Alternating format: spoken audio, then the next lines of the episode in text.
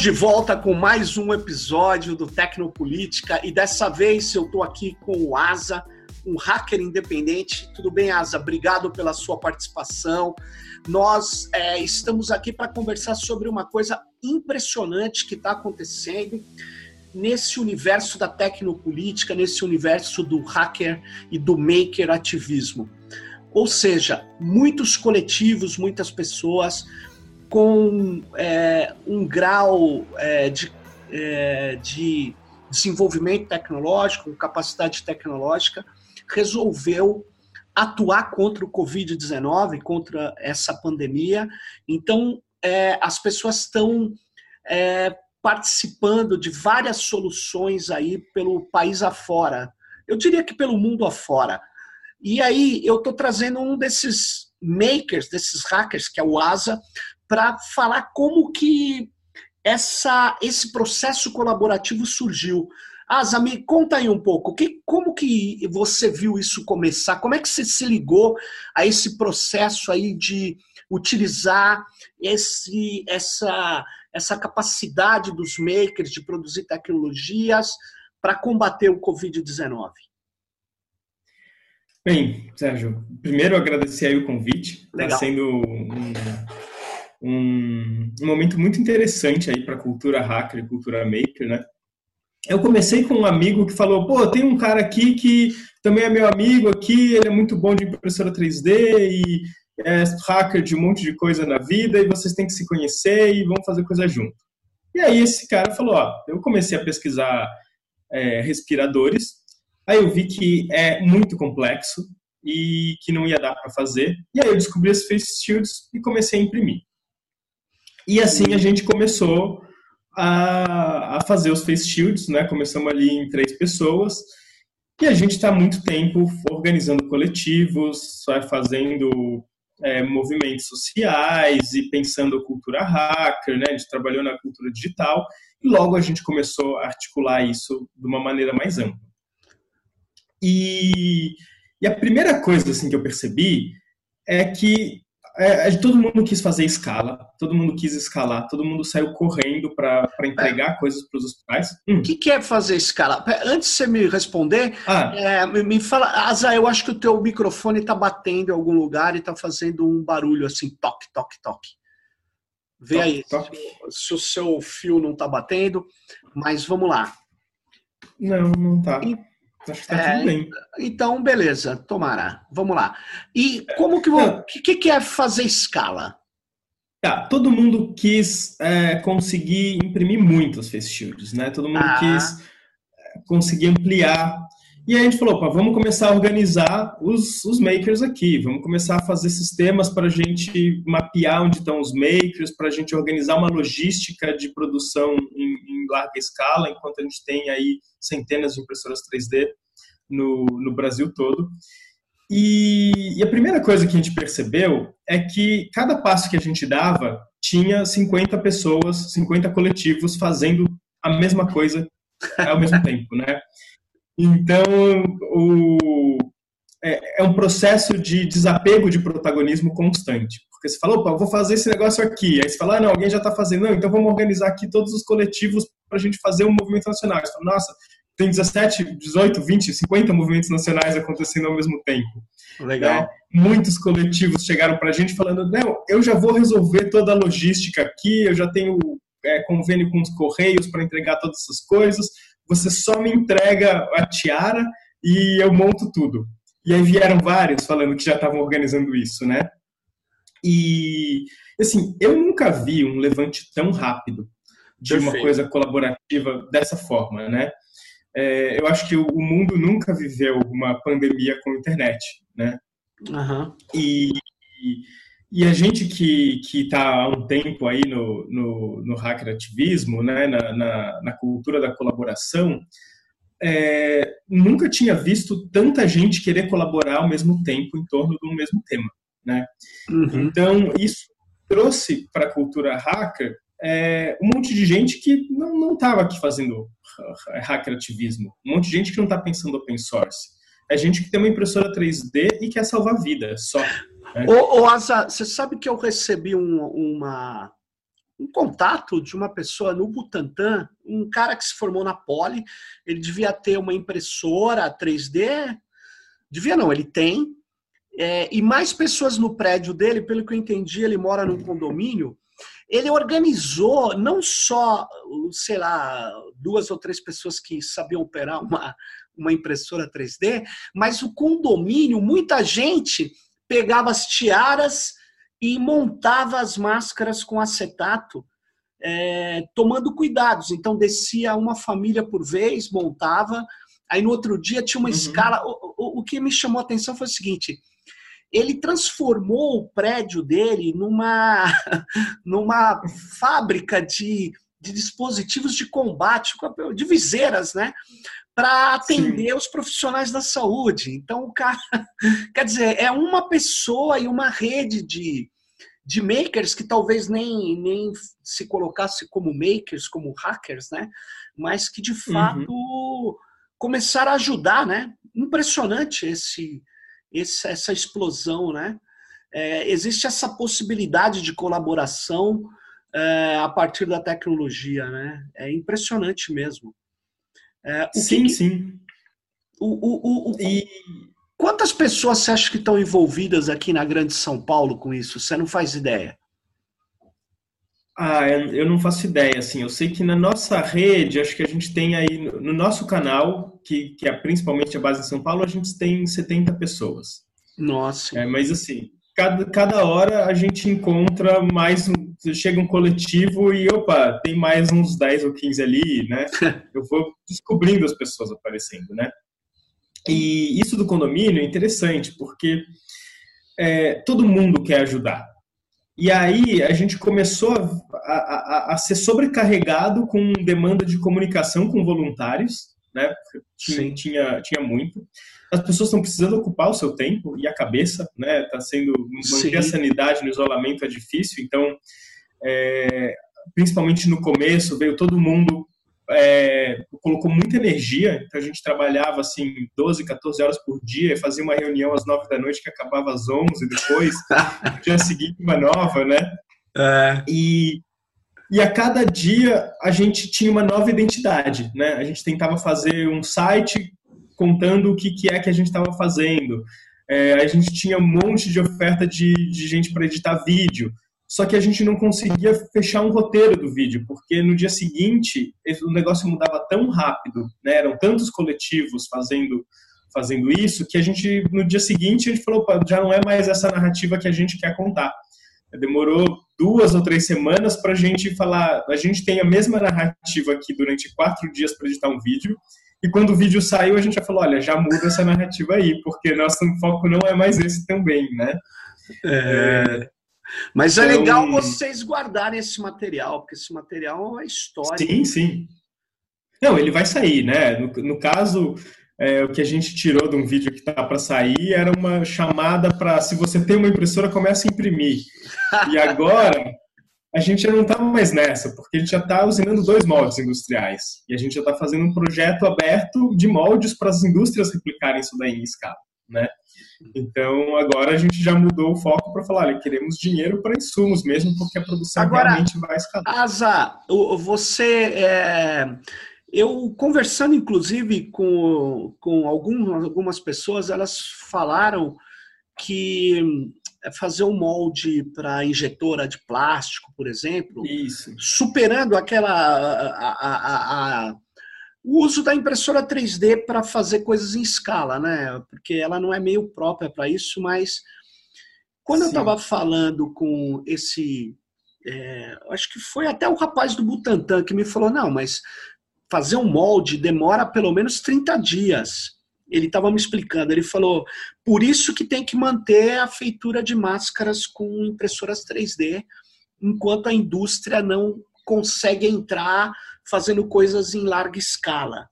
Você chegou a ouvir isso? Qual que é a tua visão hoje sobre a questão das máscaras de proteção? Você acha que está superado isso? Como é que é? É assim, superado não está, né? Tem, segue tendo falta. A gente está vendo que talvez a gente resolva esse problema de suprimento em breve, uhum. mas assim, não não está superado. Eu, eu trabalho com software, né? Sou desenvolvedor de software uhum. e, e, eu sempre ouvi dos clientes falando, pô, como assim? Como é que eu tenho aqui um orçamento de 5 mil e um de 150 mil para fazer a mesma coisa, né? E com o molde eu me senti no lugar desses clientes, porque é, eu ouvi gente falando que o molde custa 150 mil, que demora 30 a 60 dias. É, eu vi uma empresa em Santa Catarina que em 24 horas começou a injetar viseira, fez um molde. Aí o Senai lá no Ceará fez em dois ou três dias e saiu produzindo também. E aí eu fui entendendo que molde é, é bem complexo, né? Então é, tem, tem molde mole, aparentemente, que dependendo do tipo de aço que você usa, é, ele, ele é mais rápido de usinar, né? Porque o grande negócio são horas e horas e horas de, de fresa CNC para usinar um molde. Mas aí o molde de um aço mais duro, ele vai durar mais, então já tem uma empresa que, com quem a gente está fazendo um molde que ela fez um primeiro molde e esse molde já acabou, já deu ali suas 15 mil viseiras e não dá mais para usar o molde, então estamos fazendo um novo, né? E o que a gente fez, quando a gente percebeu todos os movimentos que estavam acontecendo, a gente viu que todos os coletivos eles estavam preocupados em deixar o projeto mais rápido de imprimir. E aí a gente falou, peraí lá, tem, com tanta gente fazendo tanta coisa, o que, que só a gente está fazendo, o que, que é singular do nosso movimento para a gente focar? E aí a gente passou a estabelecer uma relação com o Hospital das Clínicas, uma relação uhum. de pesquisa. Uhum. É, a gente percebeu que a escala ia estar tá na indústria e que o, o processo, que, que, a comunidade maker, é, o, o grande valor da comunidade maker é em prototipar e testar rápido para conseguir levar rápido para a indústria um negócio uhum. que atenda os requisitos, todos os requisitos do hospital, né? Então, por exemplo, eu vou, vou pegar aqui tá. um, esse, esse, modelo aqui, que é o um modelo que a gente chamou de VivaSUS, tá? Sim. Ele é baseado no modelo da Prusa, Sim. que é uma empresa de pesquisa em impressora 3D que já já estava ali no, no, RC2 quando a gente chegou.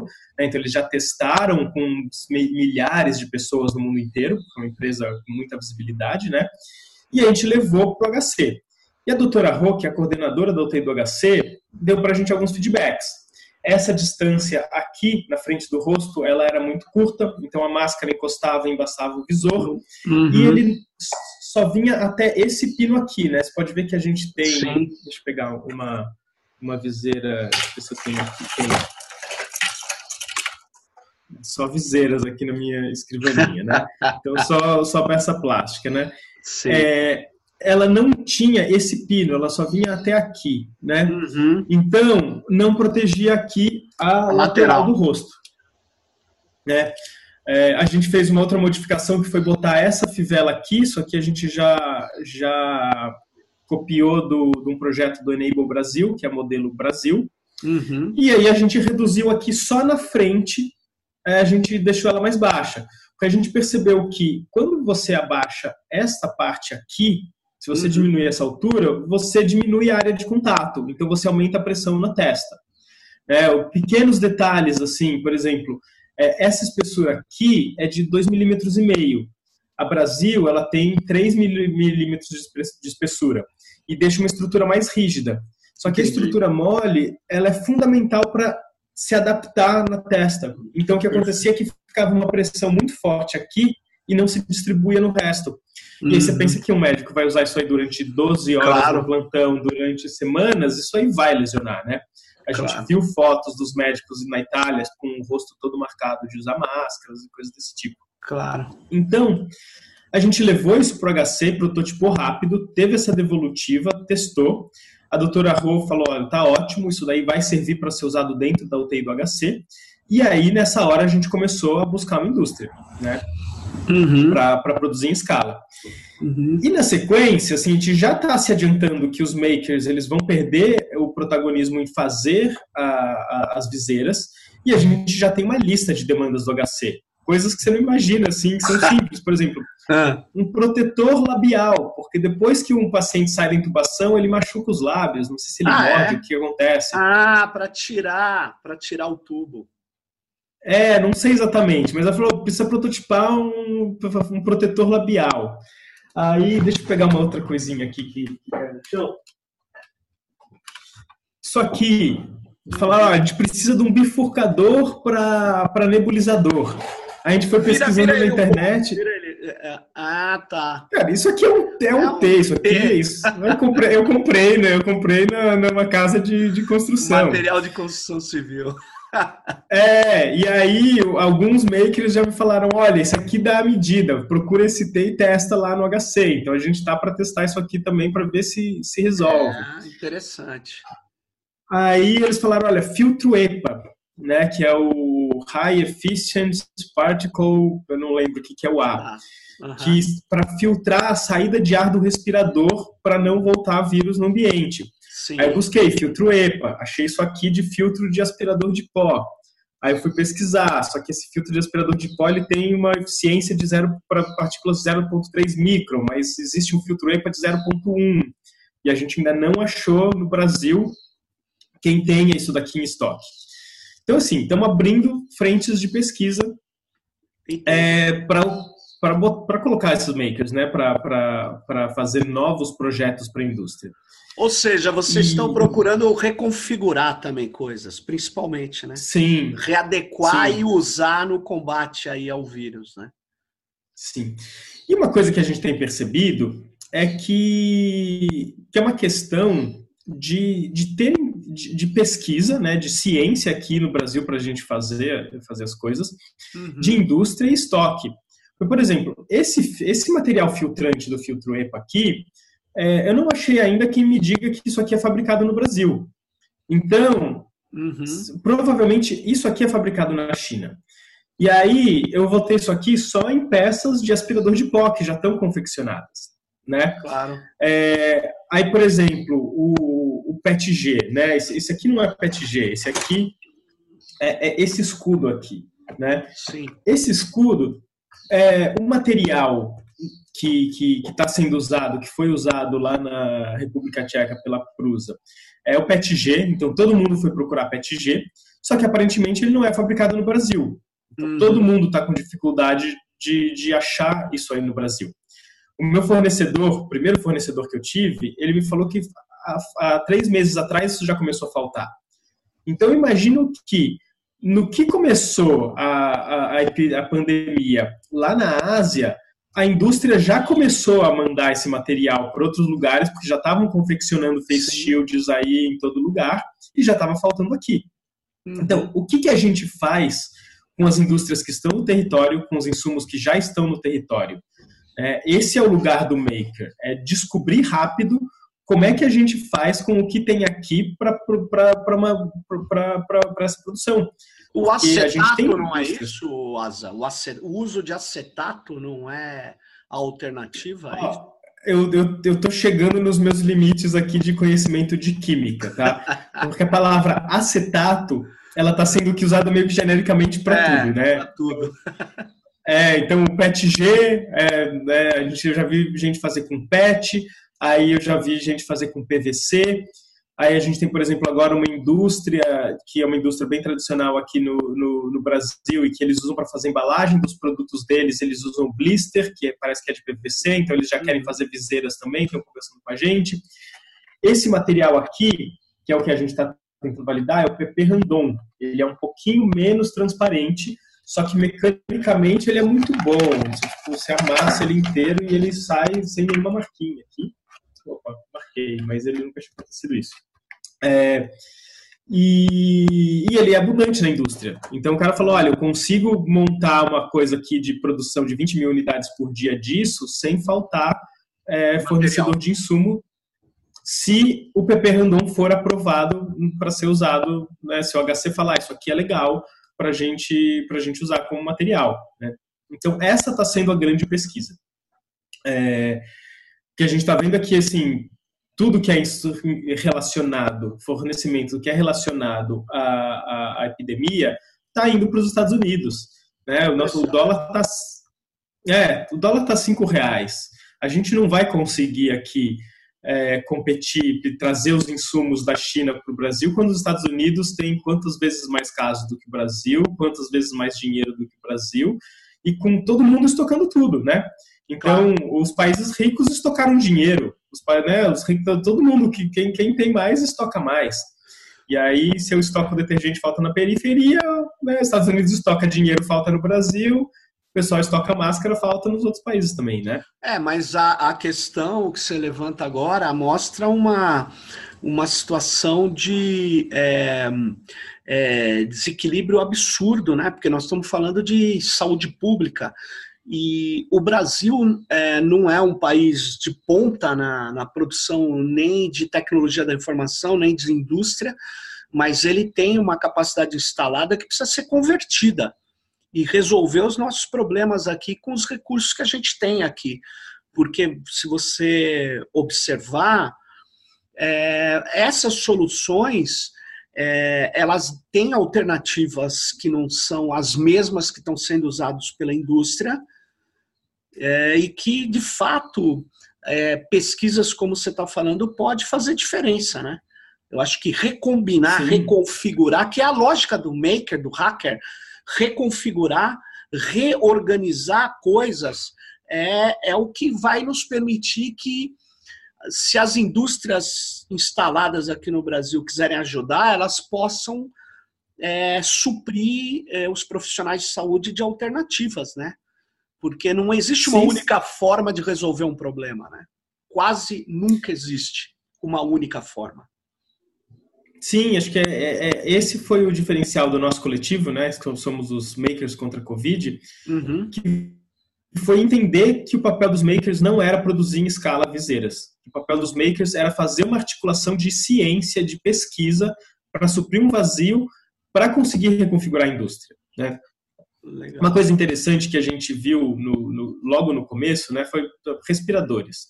Tá todo mundo querendo. As viseiras ganharam um tanto a mídia, mas tem o grande fetiche dos respiradores. Não é só um fetiche, né? É, realmente o respirador ele salva a vida. Claro. É, agora, o respirador ele é muito complexo. É, e a gente viu muitos projetos por aí projetos com, acho que Ambu, que chama, que é aquele respirador mecânico, e aí você uhum. coloca ali os pistões, uma coisa para ficar apertando aquele, aquele Ambu. Sim. Agora, o, o respirador, ele tem uma série de sensores. Se eu não me engano, são seis sensores que você precisa ter. Aí, nesses sensores, você precisa ter um, um algoritmo ali dentro para você conseguir transformar esses sensores em informação, para você, é, para o respirador atuar não vai ficar só ali respirando. Acho que tem uma coisa eu também não entendo muitos detalhes, né? Tô, aprendi isso aí em duas semanas aí que eu fiz o meu curso rápido de, de engenharia para medicina, né? Sim, biomédica. E, biomédica, é. é. E tem, tem uma coisa de, de ajudar o paciente a aprender a respirar, então você não pode só ficar mecanicamente respirando por ele, né? E os respiradores que estão sendo feitos, estão sendo é, publicados, aparentemente eles são muito um quebra-galho mesmo. Né? A gente ouviu casos de processos que deu na Itália com isso daí. E aí, tem um lado que quando eu vejo um monte de maker é, falando vou fazer respirador e eu vejo qual que é o histórico, dá uma sensação de acho que você está sendo um pouco ingênuo nessa história. Sim. Ao mesmo tempo, quando você olha que uma peça que foi a, a, essa história da impressora 3D, até onde eu acompanhei, ela começou com um hospital que falou com um maker para fazer na impressora 3D uma válvula, até esqueci o nome da válvula, uhum. mas ela é, é, é, ela tem as propriedades ali, aquela válvula, e que custou um dólar e ela custava 10 mil, ouvi esses números por aí. Falou, olha, tem um outro lado, né? Numa ponta a gente tem uma ingenuidade, mas numa outra ponta a, a, a, gente tem um grande pedestal da tecnologia que você claro. coloca um monte de coisa para ficar super caro esse negócio. Você fala, olha, tem coisas que são simples aqui. E nisso o pensamento hacker, o pensamento maker, de chegar ali e falar, né, num extremo vira ingenuidade, mas no outro falar, não, isso daqui, isso aqui não é nada demais também, né? Isso aqui é ciência, é só ciência e dá para fazer com as coisas que a gente tem aqui. Então eu acho que é, essa, essa crise ela tem um potencial de reconfigurar esse pensamento. Né?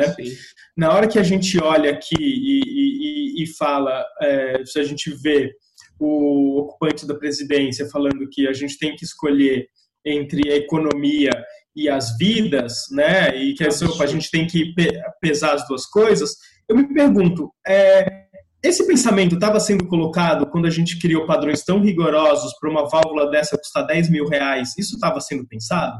Né? Quando, quando a gente estava é, olhando essas coisas? Porque realmente a, a, a gente tem um sistema, o, o sistema de saúde, ele poderia ser tá ligado nas coisas mais simples, e o que a gente tem, é, hegemonicamente, é um sistema de doença que consome muitos e muitos recursos. Ah, né? Sem dúvida. O Asa, o que você está falando, inclusive, tem a ver um pouco com mais do que na área de saúde a tecnologia no Brasil. Né? Aqui, é, nós é, podíamos desenvolver coisas é, originais, efetivamente, recombinando coisas que estão aí, reconfigurando, mas não, a gente não faz, porque tem uma mentalidade de comprar produtos. Então, uma coisa que os makers e os hackers no Brasil trazem dessa cultura que é transnacional, essa cultura maker-hacker, é que você pode ter soluções, você encontra soluções. E, e isso é muito importante no nosso país.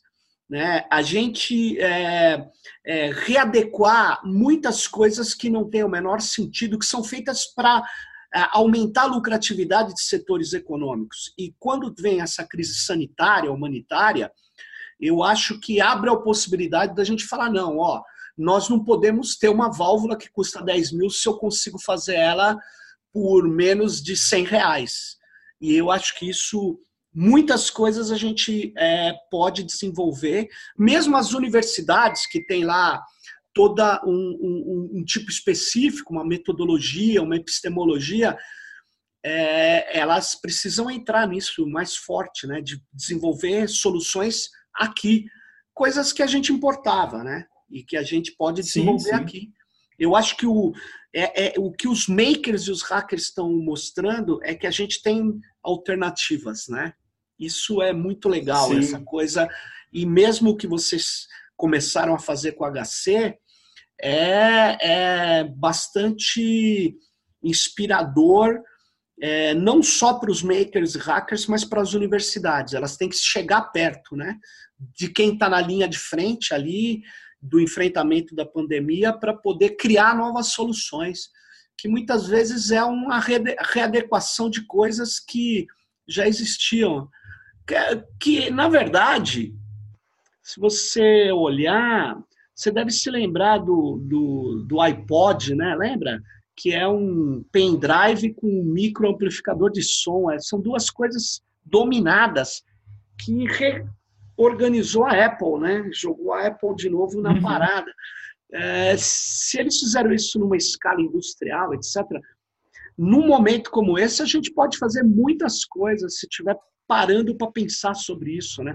E rompendo com essa doutrina de que o melhor vem lá de fora, né? O melhor é o é, pode ser que venha lá de fora, mas agora o melhor é o que a gente consegue fazer aqui para resolver, né? Eu acho isso Sim. fenomenal. Fenomenal. É, e uma, uma, uma coisa importante de falar, né? É, esse, esse modelo de viseira aqui que a gente criou, uhum. a gente chamou de Viva SUS. Viva né? SUS. Porque, Viva SUS. É, então, assim, quem, quem quiser é, produzir esse modelo, que é o modelo que a gente está trabalhando ali com HC, é, vai ter que, pela nossa licença Creative Commons Attribution, vai ter que falar Viva SUS, né? e... É isso mesmo, Viva o SUS, que é quem está segurando Viva a ponta. SUS, é. que é quem está segurando a ponta. E aí, quando eu olho que no momento em que a crise, que, que a epidemia vem pegando todo mundo, né, indistintamente, claro que a classe que tem, a gente sabe que tem uma classe social que vai ser muito mais afetada pela, pela pandemia, é, ela não poupa nenhuma classe social, né? Claro. E nesse momento, é, abre-se um monte de exceções para que a gente possa fazer soluções que são de, de mais, é, mais simples, mais baixo custo, porque isso vai salvar vidas. É, agora, quantas pessoas já morreram por falta de equipamentos hospitalares ah. no sistema único de saúde? E que a gente nunca nunca teve ali um, um esse pensamento de ah, a gente pode, a gente não precisa ser tão rigoroso com com, com, com esse equipamento aqui, se a gente conseguir um equipamento que seja é, mais barato, ele, né, você pode perder uma vida aqui, mas você pode salvar 10 lá, é, eu, eu posso estar tá sendo um pouco raso em, em, em falar isso, mas eu não vi esse, esse tipo de debate antes. E agora, quando a gente vê a pandemia, você fala, opa, tem.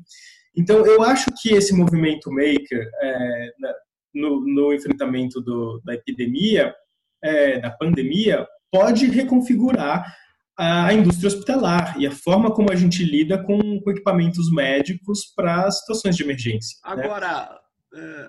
É, Asa, é, eu concordo plenamente com você, mas na verdade, é, o, o, o, enquanto a gente está gravando aqui, o, atual ministro da Saúde é um cara que substituiu o Mandetta, nem me lembro o nome dele, é um cara que é consultor de convênio médico. Olha que loucura. Ele vem para é, é especializado em economia e medicina. Ele vem para trazer todo o cacareco que nós queremos combater aqui. Ele vem para dar valor à indústria em geral dos convênios, que não tem nada a ver com o SUS, está integrado no Brasil porque o SUS integra todo o sistema num sistema de atendimento universal, coisa que os Estados Unidos não tem. E uhum. uh, também vem para fazer é, na verdade, negócios, né? Vamos falar assim. E se tem uma coisa Sim. que não combina, é negócio com saúde. A saúde é, é o momento onde é, a pessoa está mais fragilizada, ela não tem conhecimento técnico, ela não domina o saber. O Foucault já mostrou isso, é um poder descomunal o poder do médico. E, na verdade, nesse momento é onde é, é, você tem é, coisas que você nem sabe como, como optar. Né? As pessoas são chamadas a tomar decisões, como, por exemplo, de é, aceitar tomar cloroquina. É, que conhecimento nós temos para falar se a gente aceita ou não? Né? Entenda, é uma situação onde uhum. é, o lucro, a lucratividade, deveria estar. Tá, é, ela não funciona nessa área porque ela, ela tem em muitos momentos um trade-off com a saúde das pessoas, com a, a com a, a, gente conseguir enfrentar o problema que a gente precisa enfrentar. Então, eu, eu sou é, um, um, grande é, defensor do SUS e mais do que isso, eu acho que saúde privada é para quem quer pagar, mas você tem que ter uma cobertura universal pública de, de atendimento. E isso nos leva a fazer pesquisas que rompam com essa indústria da lucratividade, como você bem falou, e que consiga produzir coisas num custo menor, é, que se você testar muito, você adequar muito, você vai ter rigor. Então, é, era, esse era o meu ponto. A questão da, das possibilidades de encontrar soluções mais baratas não necessariamente é contra o rigor do aparelho ou da pesquisa. Ela pode, se ela for feita com muito teste, ela pode conseguir resolver esse problema. Eu acho isso. Eu acho que indo nessa linha que você falou, eu só queria fazer essa ponderação né, sobre o rigor. Eu acho que a gente pode conseguir é, se isso for uma prática, né? Uma prática. Sim, é, o, o, o, o, rigor, ele é necessário, sem dúvida, né? Acho que a gente está vivendo uma situação de exceção que foi tirado um tanto de, de rigor. Agora, o que, que é que tem embutido nesse, nesse custo tão alto, né? Tem embutido principalmente as horas de pesquisa né, os, os, engenheiros e engenheiras, que são os mais qualificados, né, as pessoas muito qualificadas que ganham muito nisso, e isso é força humana. É, então, a partir do momento que a gente tem uma boa base de, de conhecimentos que são open source, que você tem uma cultura de pesquisa, é, você, você nunca fez nada na área de medicina e agora, de repente, você vai fazer um responde. O que eu falo é ingenuidade, mas, ao mesmo tempo, é uma crença na, na capacidade humana de resolver o problema, né? E, e, a gente hoje, com, com, com, a economia do jeito que está, com o dólar do jeito que está, essa pesquisa a gente está tá pagando toda lá fora. Né? Então, um engenheiro que hoje a gente está mais do que nunca descobrindo que a gente pode trabalhar em casa, então quem tem esse talento, né? Eu, por exemplo, eu, eu trabalho com software e, e uma boa parte da, da, minha produção eu acabo vendendo para fora. É, e aí a gente fica com tudo lá fora, né? É, se, a, se a gente desenvolve isso aqui dentro, essa capacidade fazer aqui dentro, a gente poderia estar suprindo aqui, com contas isso, isso vira um, um, dinheiro, a gente precisa ter essa, essa abstração, essa simbolização, mas se as pessoas estão aqui e elas estão colaborando, né, esse suprimento de festivos, por exemplo, não está acontecendo com dinheiro, é todo mundo voluntário, né, a gente só está contabilizando ali os insumos. Então, isso é possível. E aí, sobre o, o sistema público e privado, é, eu, eu, costumo chamar o sistema privado de. Do, eu falo que eu tenho um plano de doença, né? Eu não tenho um plano de saúde. É, Para saúde, eu cuido da minha alimentação, eu faço esporte, né? E porque realmente, assim, a economia, se você olha a economia de um hospital privado, é, a economia dele depende da doença. Se as pessoas não ficarem doentes, ele não vai ganhar dinheiro. Né? O SUS, como é um sistema público, é, ele depende da saúde. Quanto mais saúde você tiver, menos dinheiro você vai gastar. Porque ele é do ponto de vista do dinheiro que você está gastando, não de Então, o sistema privado, ele sempre vai estar. Tá, é, é, é uma economia que favorece a doença. Enquanto o sistema de saúde pública, ele é uma economia que se beneficia da saúde, não da doença.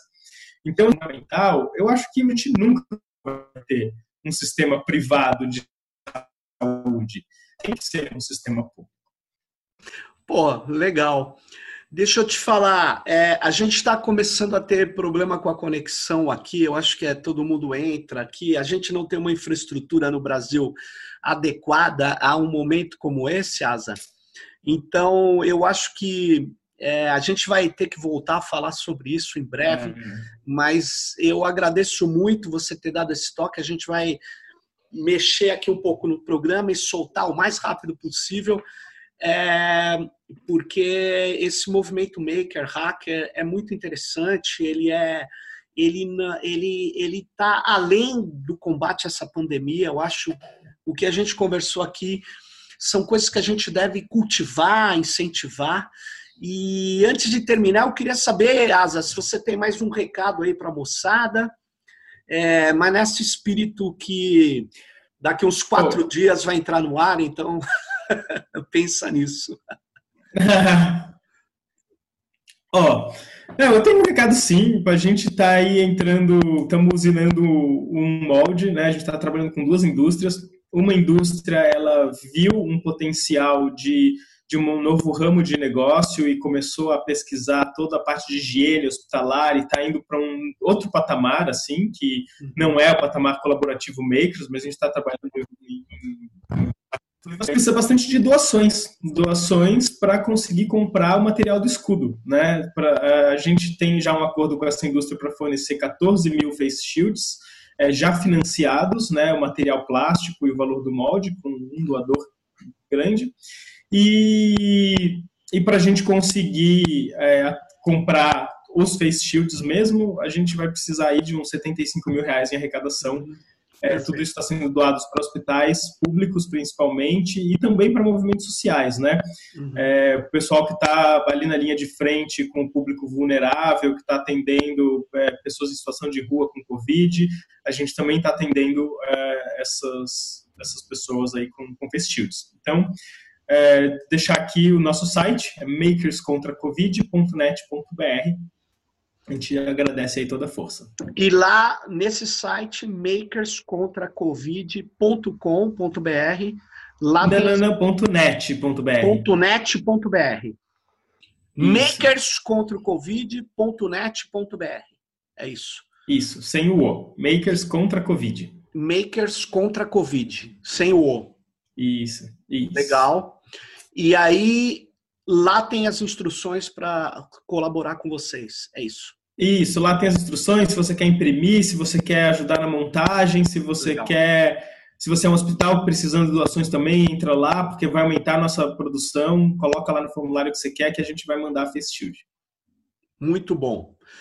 É isso aí, pessoal. Estamos então finalizando esse Tecnopolítica. Eu agradeço, Asa, sua colaboração, sua Valeu. participação, foi muito legal. E nós vamos voltar aqui certamente para discutir essas continuidades necessárias, fundamentais, que o movimento Maker Hacker tem a oferecer para várias soluções fundamentais para o país. Valeu, Tecnopolítica Valeu. acaba aqui.